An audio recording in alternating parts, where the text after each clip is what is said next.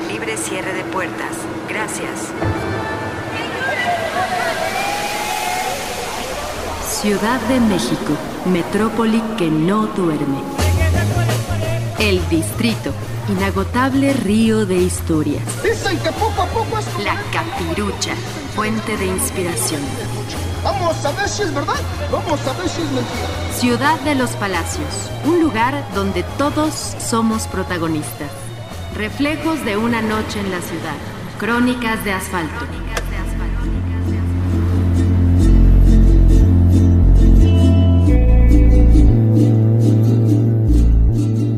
Crónica La ciudad es el cielo del metro, de Juan Villoro, del libro México DF Lecturas para Paseantes, Antología de Rubén Gallo, segunda parte.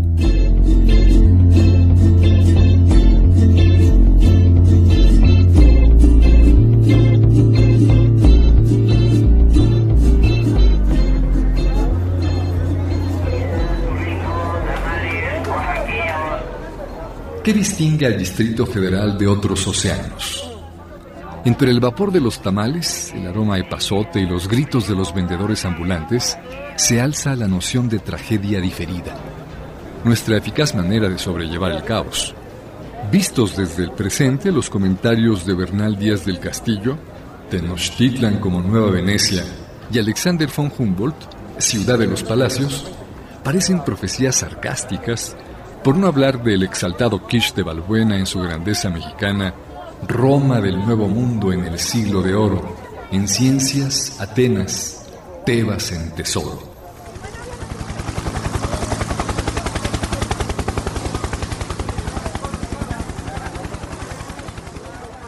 El capitalino milenarista sabe que su ciudad es un desastre. Los helicópteros amarillos de Radio Red informan que otra vez el aire llegó a los 300 puntos de ozono y los especialistas divulgan los procesos catastróficos que pueden dejarnos su tarjeta de visita. En la superficie de la Tierra, José Lugo Hupp cataloga amenazas que van de inundaciones a terremotos, pasando por corrientes de lodo, erupciones o deshielo de los volcanes.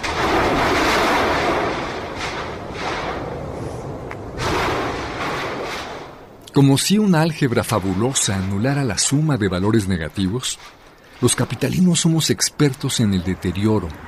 Comparamos nuestras ronchas. Hablamos de bebés con plomo en la sangre y embarazadas con placenta previa. No es la ignorancia lo que nos retiene en este carrusel de ratas y perros callejeros. La ciudad nos gusta. ¿Para qué más que la verdad?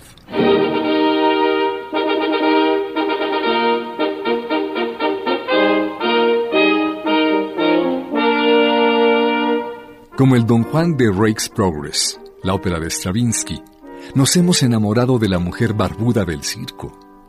Al margen de nuestros cuestionables gustos, ¿cómo explicar la falta de temor, la incapacidad de espanto ante la evidencia? Carlos Monsiváis se ha referido a la actitud posapocalíptica que define a los habitantes del DF. Somos el resultado de una catástrofe, pero suponemos que lo peor ya pasó imposible rastrear la radiación nuclear, el sismo de 10 grados o la epidemia que nos dejó así. Lo decisivo es que estamos del otro lado de la desgracia. Diferir la tragedia, replegarla a un impreciso pasado, es nuestra mejor terapia. Esto que ves es el saldo y no la causa, el desenlace de la hecatombe y no su anuncio. El peligro extremo solo existe como flashback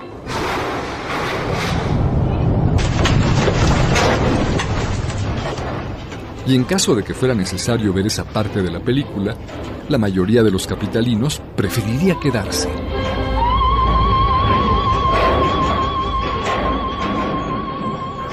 Un aforismo de Monsiváis capta la última certeza de la mente posapocalíptica. No hay peor pesadilla que la que nos excluye. Podemos seguir aquí.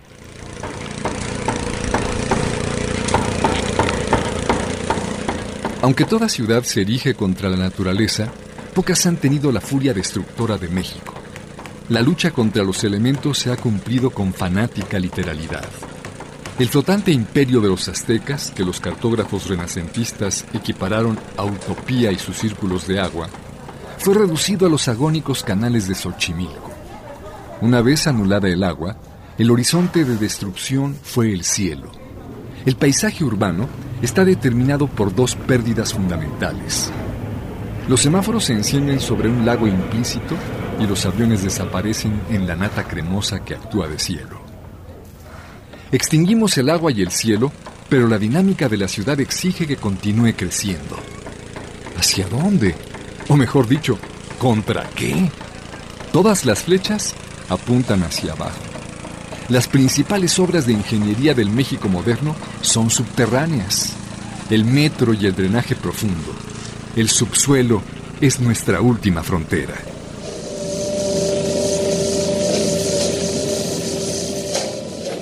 Durante su estancia en México, von Humboldt reflexionó en la polémica entre neptunistas y vulcanistas.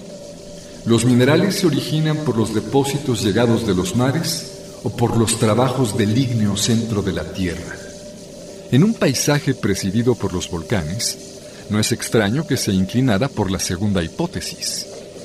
Hay una causa telúrica, una imantación de origen que explique nuestra lucha contra el agua y el aire en México la obra negra de un edificio es siempre una arqueología secundaria. Los pilotes, las líneas telefónicas, el drenaje, tienen que sortear la sumergida ciudad azteca. Pero construir hacia abajo no solo implica el tropezón accidental con los escalones de una pirámide, sino el contacto con un orden simbólico. En su ensayo Mitos prehispánicos, Enrique Florescano escribe, la idea de que el interior de la Tierra contenía una cueva donde se acumulaban los alimentos esenciales y se regeneraba la vida es la concepción dominante de los mitos de creación mesoamericanos. La expresión de Guillermo Bonfil Batalla, el México profundo, tiene una aplicación literal. Bajo la tierra están los muertos y el origen. Las principales leyendas del mundo indígena, Quetzalcoatl, los gemelos prodigiosos del Popol Vuh narran viajes al inframundo.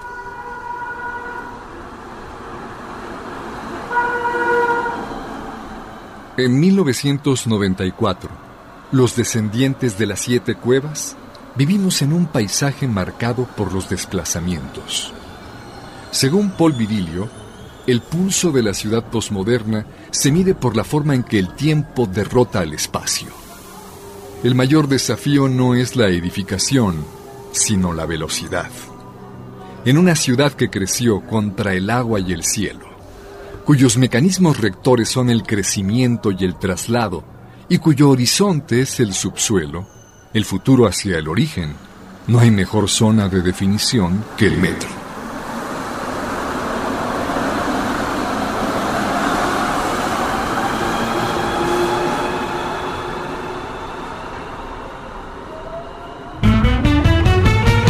Reflejos de una noche en la ciudad te invita a ponerte en contacto. Únete al grupo Cronistas de Reflejos en Facebook o síguenos en Twitter como Crónicas de Noche. Esperamos tu historia.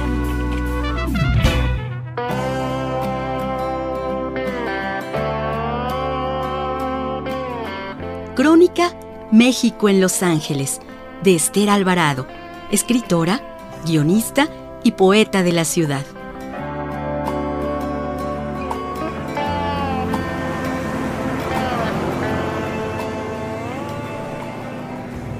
Durante semanas practiqué las frases básicas en inglés. Good morning. Thank you. Excuse me, where's the ladies? Etcétera.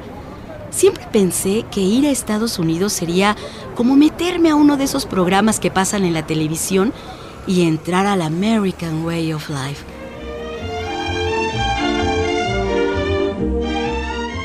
Creí que iría sobre la acera con mis bolsas de la compra, mirando escaparates resplandecientes, luces de colores, un inmenso paisaje de tiendas, restaurantes y rascacielos irradiando luces de neón.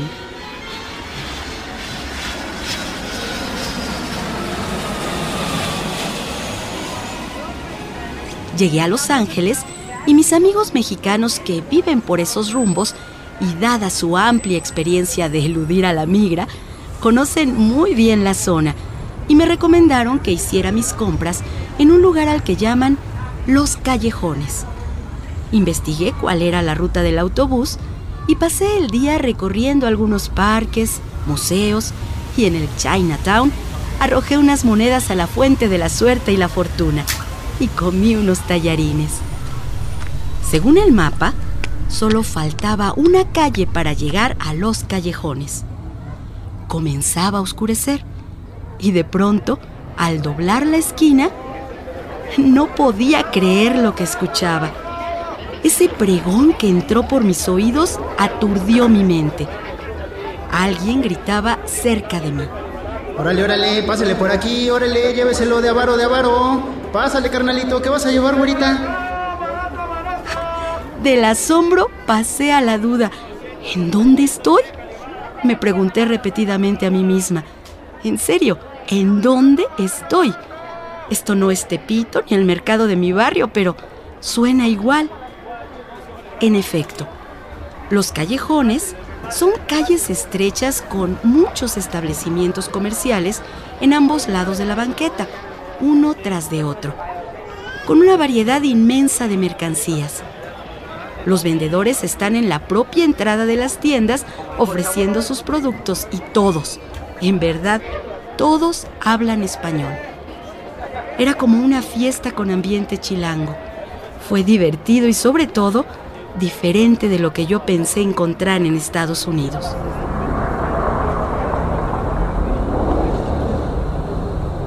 Por la noche salí con mis amigos mexicanos a tomar una copa. Me dijeron que iríamos a un lugar especial y que me gustaría mucho. Abordé por la noche un taxi que era conducido por un extraño hombre. Bajé del taxi frente a un salón de baile llamado Leonardo's. Bueno, pensé, conoceré un nightclub americano. En la puerta ya me esperaban los amigos mexicanos. Entramos y se trataba de un salón de baile con dos pistas. En ambas había grupos musicales en vivo. En la primera pista había una banda norteña tocando música grupera y pasito duranguense. En la segunda, un grupo de cumbias. Elegimos las cumbias. Nos asignaron una mesa que no usamos porque pasamos todo el tiempo en la pista bailando.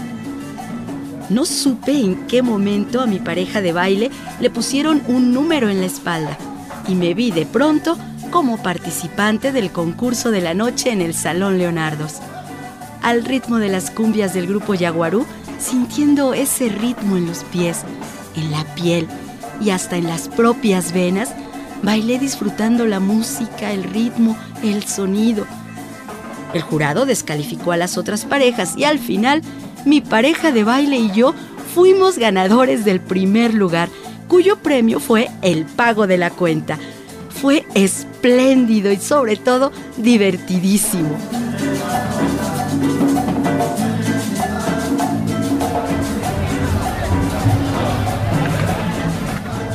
Al salir del salón, dimos un paseo nocturno por la placita Olvera, ubicada en Olvera Street, y cuya arquitectura es igual a la de cualquier plaza de cualquier pueblo mexicano. Un sitio en donde los mexicanos que viven en Los Ángeles celebran lo mismo el 5 de mayo, el grito del 15 de septiembre, las posadas de diciembre o las mañanitas a la Virgen de Guadalupe y que de noche adquiere un aspecto mágico y maravilloso. Un punto de reunión donde los mexicanos acuden para aquietar la nostalgia de su gente y de su patria. Las noches en Los Ángeles laten al ritmo de sus luces. Son luces vivas, radiantes. Son la luz de los ojos de millones de mexicanos que la habitan.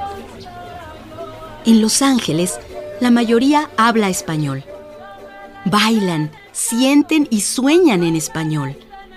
Es una ciudad en la que el brillo de sus noches no se debe a los focos ni a sus luces, sino a los millones de corazones mexicanos que laten intensamente y que vibran al ritmo de su inacabable nostalgia por México.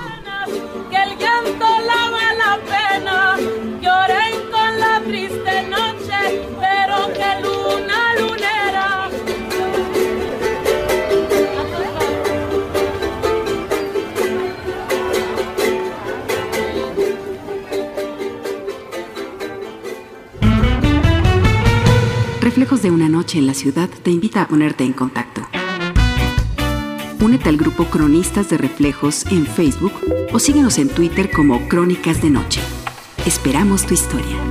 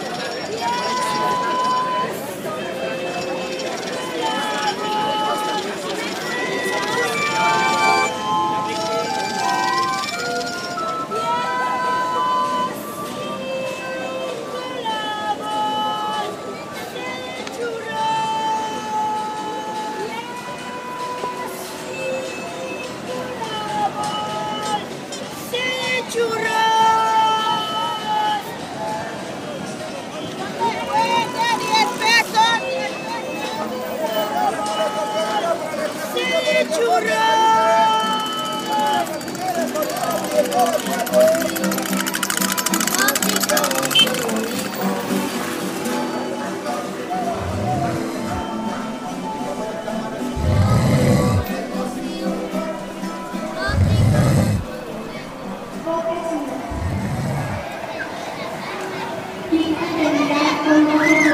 a esta porción de.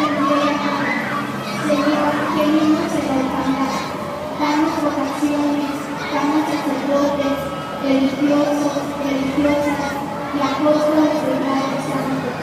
Te lo pedimos por la Inmaculada Virgen María de Guadalupe, dulce y santa madre. Oh Jesús, danos sacerdotes, religiosos, religiosas y apóstoles de gracia según tu corazón. a Amén. Amén.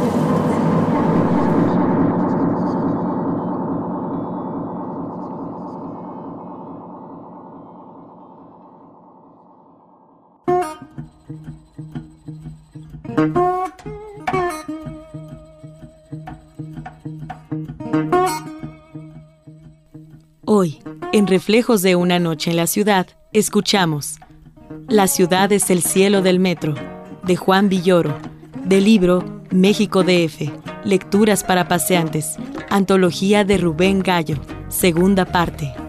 México en Los Ángeles, de Esther Alvarado, escritora, guionista y poeta de la ciudad. Y el radioarte urbano, Crónica melancólica de una noche sonora, de Iván Castro, artista plástico. Participamos en este programa en las voces Eugenio Castillo, Marisol Valladolid y Yolistli Márquez.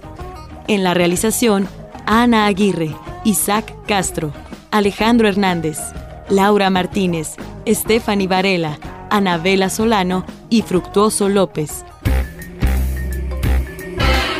Fue Reflejos de una noche en la ciudad.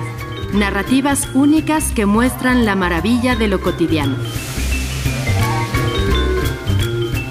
Crónicas de asfalto.